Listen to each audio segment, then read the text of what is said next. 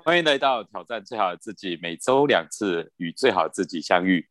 大家好，我是今天的主持人 K 大侠。相信自己，勇敢挑战，让我们一起赢回最好的自己。今天我们参与挑战的勇者是守护大家味蕾与健康的点点金钻中波赛玉金。大家晚安，我是玉金。接下来我们来介绍集美丽与灵气医生，人称安平周子瑜的宜南。大家晚安，我是一南。还有工作专业、生活系自有灵性，我们的小天使博云。嗨，大家好，我是博云。好，我们今天的主题也蛮有意思的，就是受控与失控。我们会不会在生活中很多事情在？被人家控制的受控状况或失控状况，或乃至于自己的情绪是处于这种失控状态，我们来探讨这件事情，蛮有呃对自己挑战的一个事情。有时候我们不知不觉会会被被某些包含是心情，或者是童年阴影被受控制，或者是因为某些事件而失控，这个。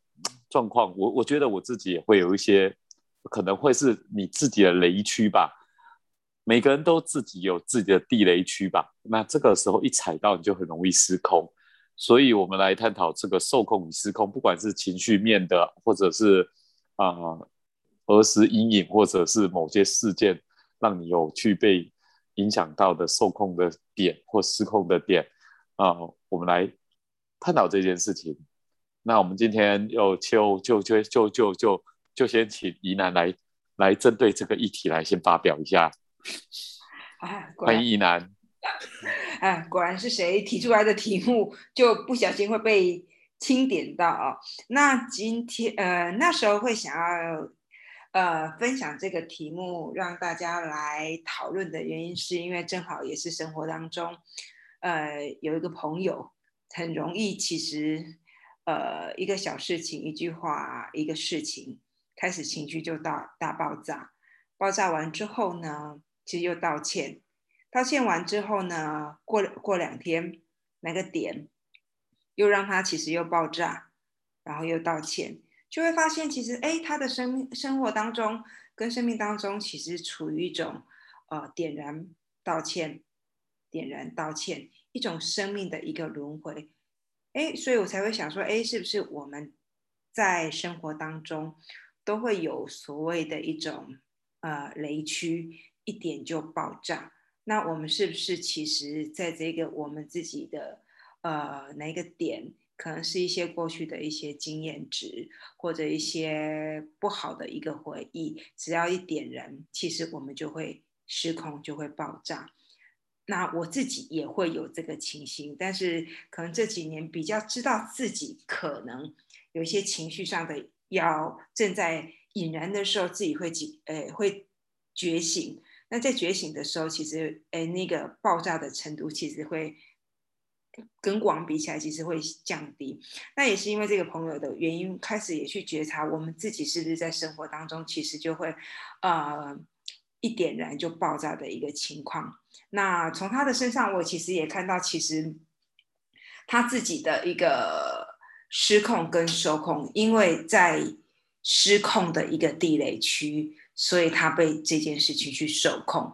包含我们自己可能在生活当中也会有一些自己的一些限制的一些思维。那在这个限制的一个思维当中的话，我们也受限于这这这样子的一个信念。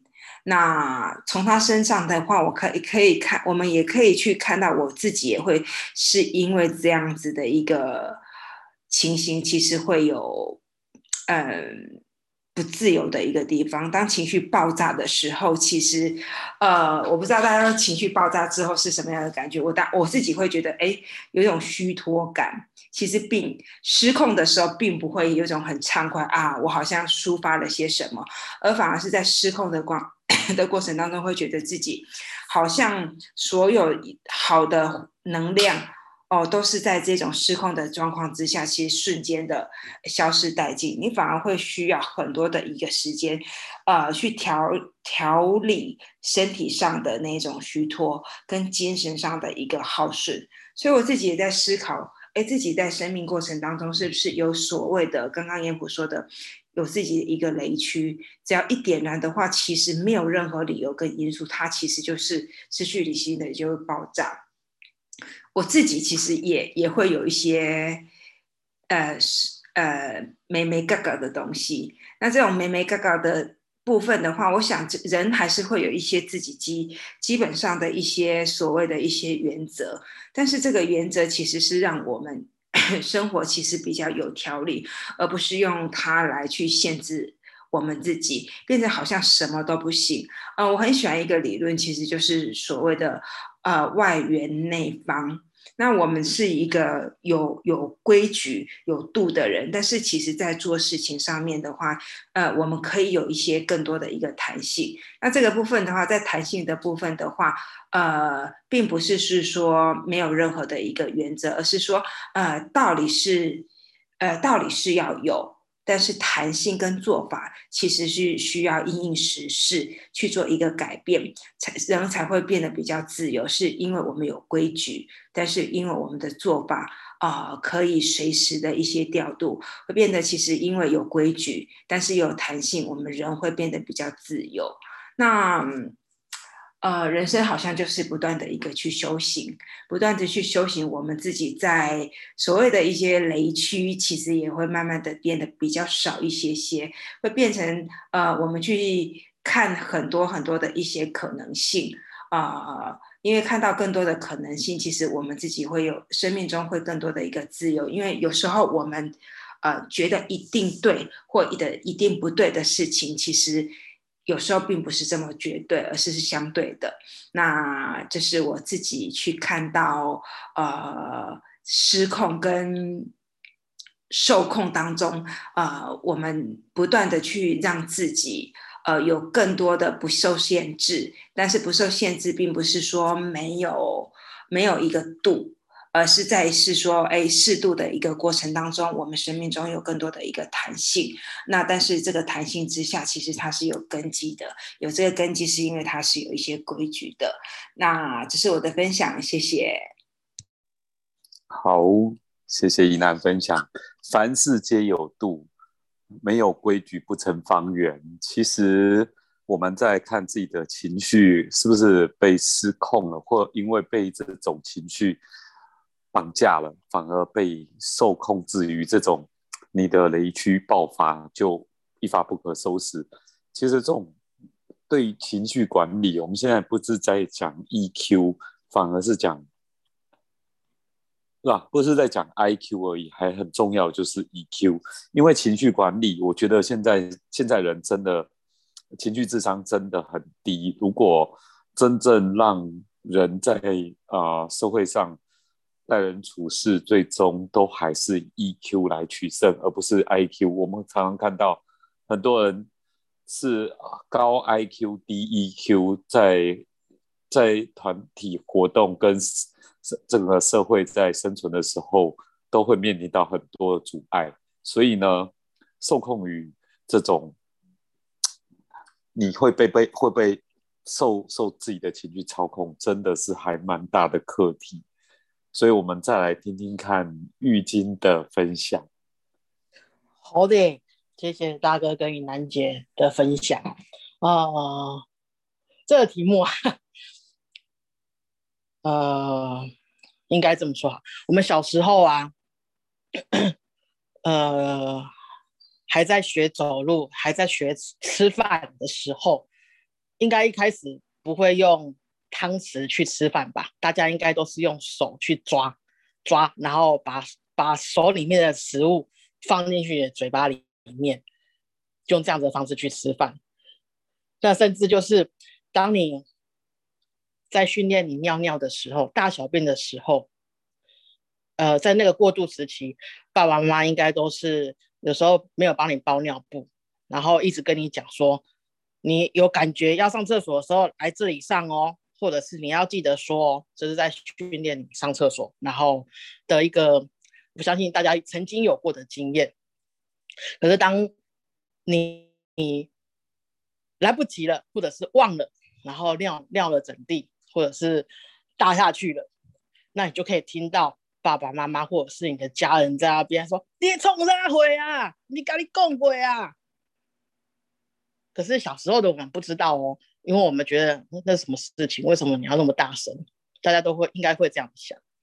可是，在大人的角色角的立场里面，就是他看到这样子，你的不受控造成他的困扰，所以他要严格的去指导你什么时候什么东西才是对。你要好好的训，你要你要能够说出你当时的感受，甚至就是你要听他的话去上厕所，去哪边上厕所，你要。学习着用汤匙吃饭，用筷子吃饭，甚至呃比较呃比较传统的人，甚至会强迫你，你可能之前都用左手吃饭，以前人可能会强迫你，你要用右手，怎么可以用左手呢？大家都是用右手，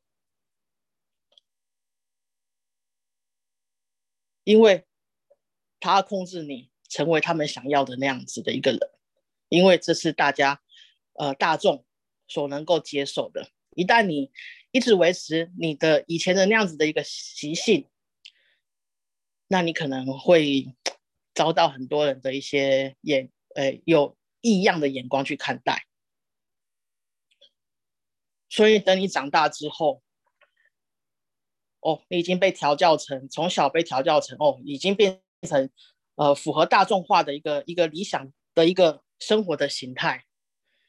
所以，即便你的心里面再多的，呃，想要放飞自我，想要有一些失控的一些行为举动，你都会拉住自己，不可以这么做。甚至当你有这样子的一个失控的一个思绪的时候、想法的时候、念头的时候，你会去指责自己。呃，我曾经一直也曾经也是这个样子哦，甚至会觉得我为什么可以这个样子？为什么？我为什么不能活着像大众的一个一个呃感官一样？为什么我要选择不同的这条路？甚至就会去打压自己，不应该这样子，我应该要去尝试着去走正常的路，不应该走这么辛苦的一个一一一一条路程。所以久而久而，你会变得，我觉得自己心里面就会有一些。扭曲哦，甚至会觉得自己其实是有病的。为什么会这样子？我这种为什么不是像大家能够受控制的一个的一个一个一个框框里面过生活？为什么我会跟别人不一样呢？我就我我就开始会去思考，特特别是我在青春期的时候，那时候正在尝试的，为什么一定要喜欢？呃，异性为什么不能够喜欢同性？为什么？为什么不能够照着自己的心性去选择自己要的？可是大人或者是周遭的人或者是社会的观感，都告诉你，你要选择跟大家的方式一样的一个一条路，这才是正确的。即便现在的社会，呃，比较开放的，思绪比较开，思想也比较开放的，可是。嗯，很多人其实还是没有办法去接受，为什么你会是这个样子？所以我觉得，呃，自己经历过那种自我贬低，甚至自我怀疑那种失控的一个一个行为跟抉择的时候，再看看大家在一个同样受控的一个社会规范里面过着生活。心里会去想，我一定要这个样子吗？人生其实是自己的，为什么要活在你们的嘴巴里面？为什么要在你的框架里面过着生活？我这样子走，或许会很辛苦，但是这也是我的人生。嗯，我觉得就是当你有这样子的一个体体悟的时候，然后甚至是经历过你曾经强迫自己去走向这个所谓的正规的时候。嗯，到最后到现在，可能你觉得不应该活的这这个样子，顺应自己的心，很多事情是一体两面。当初的我选择打压自己失控的那个方式那一面，然后去迎合大众，但是其实过得很痛苦。到最后，慢慢的接受自己所谓的大家认同的那种失控的一个一个一个一一条路。我觉得，当呃，你可以去接受这一体两面失控。所谓的人家嘴面嘴中的失控，你认为那那那那无所谓，甚至你的大家眼中认为的受控，在这个正常框架里面该有的一个行为态度、行为举止的时候，哎，你也不会觉得去去觉得为什么？我当你不会去排斥，你也不会去排斥他们。我觉得你可以接受这样子的一个行为，这样子的一个方式。我觉得你心里面就会很轻松。我觉得人都会有失控跟受控的一体两面的一个状态，可是你要如何让两个里面两个面相并存，而不是逃避，这个才是呃，我觉得就是你当你接受之后，你就会有如释重负，然后不会有那种被捆绑的感觉啊。谢谢，这是我的分享。好，谢谢玉晶的分享。其实捆绑自己的通常都是自己啊，所以说你有失控跟受控，其实就内在你被你自己捆住了吧。所以这种这种内在会很在乎外在眼光的评断，当然很容易陷入这种人我交错这种心理的复杂过程吧。所以说。真的会失控，其实就是太在乎别人眼光，所以也能也也很容易造成自己的失控。而别人眼光就是就是受控在别人的眼光，然后造成自己的失控吧。嗯，很好的一个感受的分享。再来，我们我们的小天使，你会失控吗？你会有被人家受控吗？啊，那你来讲讲喽。然后，哎，其实啊。我觉得刚刚伊南跟玉晶的举例都很好。其实我们从小到大都一直在学规矩，从我们很小的时候，从可能开始走路、开始爬，甚至呢开始学尿尿，或者是开始上学，我们一直都在这个社会给予我们的规矩跟规则，甚至 SOP 里面长大。甚至呢，我们比如说今天想买件衣服，戴个帽子，换个发型，可能都受到别人的意见、眼光，甚至妈妈说不可以这种事情而限制。我是一个这样子长大的人，因为老实说，我妈会对我们有很多的成长意见，说好听，她会问你要不要，好不好。说难听，其实你永远都只能听她的选项。久了之后呢，我发现其实因为现在越来越多虎妈，或者是有控，就是控制欲很强的妈妈，而导致现在很多小朋友，甚至是我长大之后会选择障碍。你问他要吃什么，不知道；要穿什么，不知道；要买什么东西，不知道。甚至到要选择科系的时候，选择未来人生目标的时候，你问他他想要做什么，他会回答你不知道。这是一件很可怕的事情，因为我是这样子长大而来的。到了长大以后，我们学会的只是如何去控制自己，做得更好，做得更完美。甚至是害怕失控，害怕失去。哎，如果这件事情我没有做好怎么办？如果别人眼光里面我不是符合他人期待怎么办？所以你就会一直处在害怕失控跟控制自己，可是又对于长辈们或者是其他人的眼光的压抑与控制感到非常非常的不舒服与不痛快。这就是我们人生的矛盾点。之所以会这么矛盾，其实是因为我们一直都没有很真正的去觉察自己内心的需求跟声音。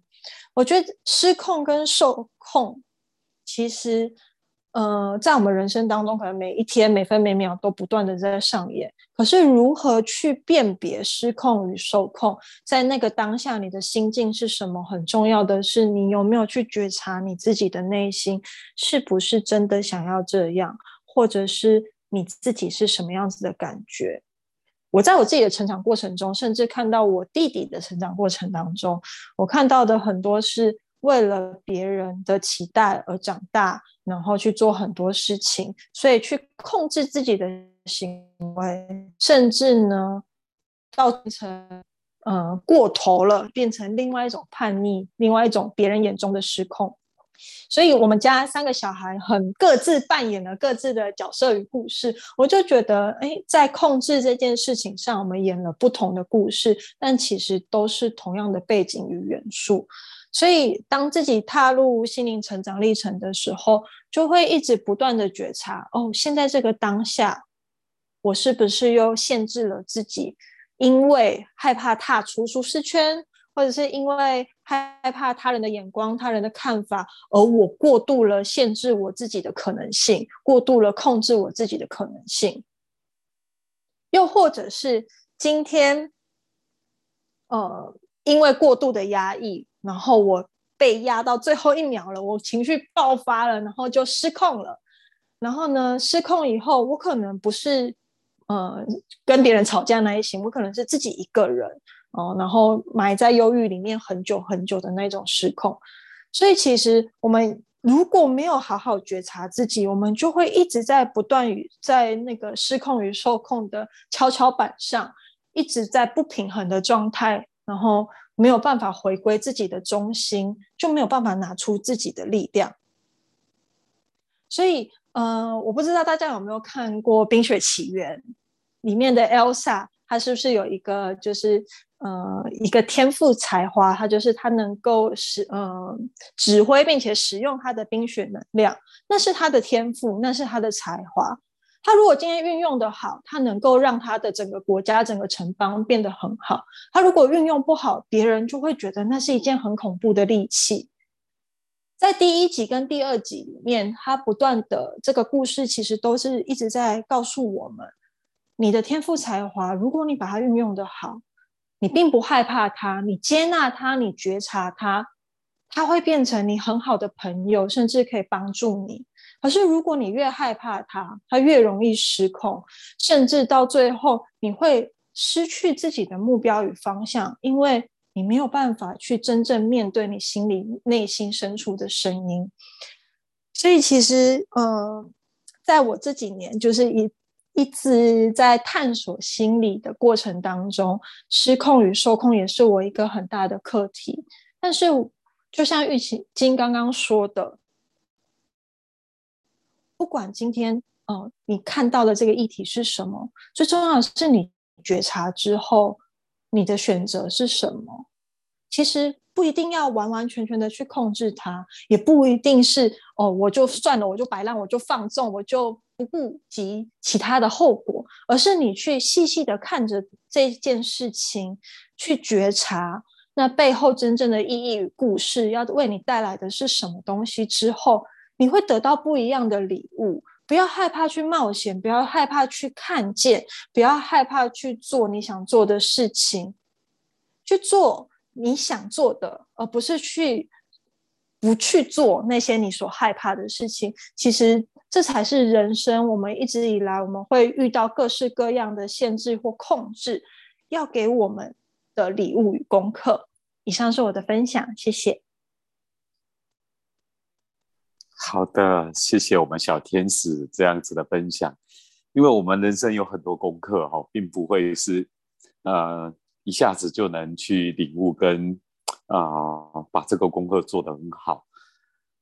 因为在这个过程，我们从从小到大被被父母亲的要求，或者是乃至于受到教育，同台之间，其实我们都是受控于被控制的状况哈。其实不小心也会就这样失控了。所以这个这个过程里面呢，就就是在跟自己的内心对话吧。我觉得在修行或修炼的过程里面，就像我今天啊下班的时候跟怡南在聊到一件事情，也许我们心中认定的会被我们一个现有的价值观来被限制。举今天的一个例子，像我们以前，我们想说，我们一般啊，以前跟客户签约，是不是签完约合约以后，我们会请会计开发票、请款，然后收款。那中间每一个公司可能他们的请款就是出账时间不一样，所以就是我们也会认为说，哦，等他。每个公司出账的时间，收到他们再把发票寄过来，或我们去收款，这对我来讲是很合理的商业逻辑啊。